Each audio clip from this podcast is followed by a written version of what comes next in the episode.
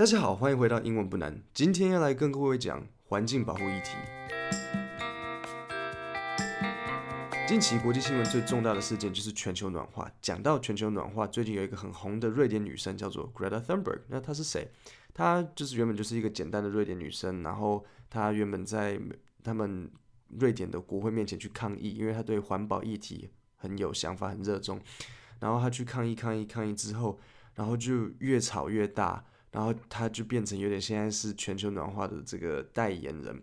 那这不是最重要的事情，最特别的是他被邀请到联合国去讲话。对他，而且哦，对我忘了讲，他才十六岁，他被邀请到联合国去演讲，去在所有的代表国家面前去讲关于环境保护的议题，然后告诉大家说我们应该要就是推动说我们应该要关注环境保护这件事情。那很有趣的是。他之前从，因为他是瑞典人嘛，所以他才他从欧洲，他选择不搭飞机，不飞到美国纽约，因为他说飞机排放的废气太多，所以他搭船从欧洲搭到美国，搭了十几天，实在是蛮佩服他的。不知道为什么台湾人对节能减碳其实还蛮热衷的，大家都会说要环保啊，要省电，而且。不是只有年轻人呢，连老人家也知道要环保省电。我以为只有年轻人才会在在乎，因为之后是我，对不对？之后地球是我们要住的，他们已经住完了。你跟任何一个台湾人说有全球暖化，基本上，台台湾人不会跟你说哦，世界上没有全球暖化。大家就是对啊，我们会承认对啊有全球暖化。可是你们知道好笑的是什么吗？美国人对全球暖化把它当着跟宗教一样。你去路上抓，你问他说你信不信神，你反而会遇到比较多人说哦有，我们相信神，比较少人会说他们相信全球暖化。对，全球暖化在美国是被当做跟宗教一样，是一个你相信或者是不相信的事情。我跟你们讲，美国很容易出现很疯的人。美国有一派的人觉得地球是圆的，地球是扁的，就是很奇怪。美国人真的容易出疯子，没有开玩笑，可能是。因为这样吧，就是你有好的人多，那你比较不好的人多。那么多运动员呐，然后科学家都是来自美国，但是相对他们疯的人也会比较多，这样子才能把它平衡掉。那我觉得我台湾还是比较好，我不用太多科学家，我只要大家正常一点就好。但但是对啊，美国人就是这样，他们会认为全球暖化有点像是一个信仰。那其实讲到全球暖化，真正造成全球暖化的，不太是你我这些平民百姓，很多时候其实是那些大工厂、大企业。啊，问题是他们做坏事又很难抓。其实不用讲其他国家，讲台湾就好了。记不记得二零一三的时候，日月光偷排废水，法法院罚他们好一大笔数字，六十万台币。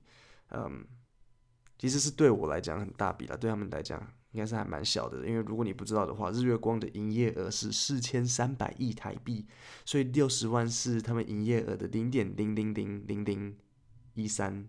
五个零，小数点后面五个零。假设我薪水三万五，然后我不喜欢走斑马线，我都喜欢这样子，行人不走斑马线被罚三百。我薪水三万五，被罚三百，这个占我的薪水的零点零零八。所以如果我没有走斑马线，我被罚的比日月光还重。这就是为什么全球暖化很难去抓这些工厂，因为企业很大又很有钱，而且每个都是躲猫猫高手。今天我会来念一篇文章给你们，是关于一间。外国的这个石油工厂，然后他们又在做一些石油工厂，们又在做一些坏事情，叫做 Exxon Mobil。台湾好像叫做台湾叫做什么？台湾叫做艾瑞克福，好像是这样子，是一个很奇怪的名字。那他们又在做一些坏事情，所以我会先念这个英文的文章，然后再解释单字，然后再念给你听，然后再跟你解释到底发生了什么事情。我先给一点点预告。他们被攻击说环境污染，所以开始买 Google 广告洗名声，很特别哈。为什么他们可以用 Google 广告洗名声？那如果我今天做坏事，我是不是也可以用 Google 广告洗名声？我的女朋友说我每次出去都偷看别的女生，然后我也开始买 Google 广告说英文不难老师并没有偷看别的女生。你需要知道关于英文不难老师的十个点。第一，他不爱偷看别的女生。我先从这个文章开始念给你们听。The deep pocketed oil behemoth is in legal trouble. According to environmental law experts, there is compelling evidence that ExxonMobil Corporation defrauded its investors, and, at minimum, the company will be exposed to deep public scrutiny as the trial develops. We're seeing the company for the first time confronted in open courts with the evidence of its climate deception. 好，也许你会觉得很很难，那我会来解释单词，这样应该会比较容易。第一个，the deep pocketed，这个其实很有趣，这个就是拉德亚加加轻。口袋很深，对不对？Deep pocketed。那比如说你，你如果觉得你想要减少奋斗二十年，你就可以说，My dream is to find a deep-pocketed woman and marry her. That way, I don't have to work as much. Deep-pocketed。 下一个单词 oil behemoth。好，我先讲一下什么是 behemoth。behemoth 是像一个 animal，like a creature，but a very very big creature, like a very very big。不要不要拿这个单词去笑你的女朋友或是男朋友，说啊你是 behemoth，你吃太多。No，不要不要这样笑人家。Behemoth 就是一个很巨大的东西，so 他开头说 the deep-pocketed oil behemoth 就是口袋很深的石油 怪兽这样子，is in legal trouble。legal 的意思就是法律上嘛，so is in legal trouble。According to environmental law experts，这个应该都 OK 吧？environmental 环境的 law experts。there's compelling evidence the ExxonMobil Corporation defrauded its investors. Compelling evidence, compelling 是指很有说服力的。 那 compelling evidence 合在一起就是很有说服力的证据，就是无法否认的证据。例如，你的蛋糕被吃掉，你在上面都已经写不要偷吃我的蛋糕，然后接着蛋糕不见了，你哥哥说不是他吃的，可是你就知道一定是你哥哥，他手指着天。手摸着心，然后举头三尺有神明发誓。可是问题是他的脸上很明显就是有一抹巧克力。哥哥从小就不太知道擦嘴巴这件事情啊，对不对？你就可以跟他说：“The compelling evidence that you ate my cake is on your face。”噔噔噔。OK，compelling evidence。So there is there's compelling evidence that the ExxonMobil Corporation defrauded its investors. Investors 知道吗？就是投资者。那什么是 defrauded? Defrauded means to trick somebody out of their money，就是你骗人家的钱呐、啊。 That's defrauded，骗钱。OK，defrauded。defrauded its investors and at minimum minimum 就是最少的，so 呃对了，minimum 的相反 maximum。So ExxonMobil Corporation defrauded its investors, and at minimum, the company will be exposed to deep public scrutiny as the trial develops. So 这个 at minimum 在这边是什么意思呢？就是最少的、最少会发生的事情。 最少会发生的是，the company will be exposed. Exposed 的意思就是曝光，so the company will be exposed to deep public scrutiny. scrutiny 就是很仔细的检查，就是如果你拿着，比如说你妈妈叫你，呃，把房间整理干净，然后你才可以出去玩，然后你说 OK，我整理完了，然后你妈妈竟然拿着放大镜，然后开始在检查，这个就是 scrutiny。So the company will be exposed to deep public scrutiny，公司会被 大众以很仔细的方式去检查，as the trial develops。trial 就是这个。法院的诉讼就是 trial develops. We're seeing the company for the first time confronted in open courts with the evidence of its climate deception. We're seeing the company for the first time confronted. 好，confront 这个单词学起来，confront 的意思是面对。可是这个面对不是你跟你女朋友这样子互看啊，然后他你就觉得你很爱他，然后就跟他说我好喜欢你哦， 然后不是这种面对，不是这种你这样你看我我看你这样子，结果你在做白日梦，你根本没有女朋友。Confront 的意思是对峙，比如说你的同事 John 到处说你的坏，比如说嗯，麦考了，我觉得我每次都在都都是用 John，麦克到处说你坏话这样子，然后说你吃饭都不付钱，上厕所不冲马桶，上班偷打私人电话，而且尿尿不洗手，你就跑到他的办公桌跟他对质，问他到底在讲些什么，问他有没有证据。John，呃，Mike，你有没有证据？Mike 说他有。这时候你惊讶了，想说，对，对，我是我尿尿不洗手，他怎么会有证据？然后他就拿出他在厕所里面偷拍的证据，这样子，这就是 confront。So we're seeing the company for the first time confronted in open courts with the evidence of its climate deception. Deception 就是骗局 ，climate deception deception，那个气候骗局。 你不觉得人类越来越厉害吗？就是原本骗局就是骗钱啊、骗感情啊，这些都可以骗，然后现在开始连 climate 也可以骗了，就是就是就是 What are we doing? OK，现在我们继续。To combat the terrible publicity associated with fraud allegations, to combat combat 就是奋斗打 combat 像打架打仗。To combat the terrible publicity, publicity 是公共形象。To combat the terrible publicity associated with fraud allegations, fraud 就是骗局，allegations 是嗯指控。so, to combat the terrible publicity associated with fraud allegations, the company purchased ads from Google for people searching for the climate trial. Oh, 所以公司从 Google 买广告，针对那些在搜寻跟这个气候 trial trial 就是记不记得我刚刚说什么？就是法院的这个这个诉讼程序。如果你在搜寻 Exxon Mobil climate trial，那你就会看到这些广告什么，你就会出现，就是它它这边的 screenshot 你可以看得到。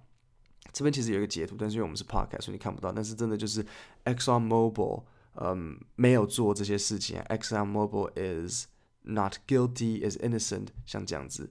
那 Exxon has specifically targeted target 就是针对。为什么 target 为什么是针对呢？因为比如说你今天在打靶，然后靶的那个红心，那个就是你的 target。So targeted 就是针对。So 比如说你的啊，就像那个 TA 啦，对不对？你们你们大家都知道 TA TA TA，但是你们你们有没有想过那个 T 是什么？不是 turtle 啊，对不对？A 是 audience，T 就是 target。那 target 就是你的目标，那 targeted 就是有针对的 keyword，这关键字针对。Exxon has specifically targeted keyword searches like Exxon climate trial and Exxon climate change. Oh, 天哪，他们还要针对特别去打这种广告。Though the oil giant's scientists have understood the consequences of emitting carbon into the atmosphere since the 1950s, Exxon began to sow doubt about climate science in the 1980s. This latest Google ad campaign is a continuation of Exxon's decades long efforts to influence the public's perception of climate change. 好，我再讲一下 oil giant，你们现在一定知道是什么吗 ？emit，emit 就是排放 carbon 碳。Though the oil giant's scientists have understood the consequences consequences 是那个后果 the consequences of emitting carbon into the atmosphere since the 1950s, Exxon began to sow doubt about climate science in the 1980s. 好，这整句很长，所以我来解释一下哈。 我我知道你们大部分的问题就是你们分开都看得懂，然后短短的句子都看得懂，但是长的句子为什么就看不懂？我跟你讲一下为什么长的句子都看不懂，因为很多时候他们会到处修饰。那所以方法是什么？其实没有太多，你就只能透过习惯，然后透过经验，真的就是这样子。大家都会觉得说有没有什么秘籍？我现在在告诉你，没有太多，就是你真的就只能靠经验，就是一嗯帮助的很少，就是有一些关键字，有一些转折，你们可以去看。可是如果你真的真的要扎实，你还是得投入那个时间。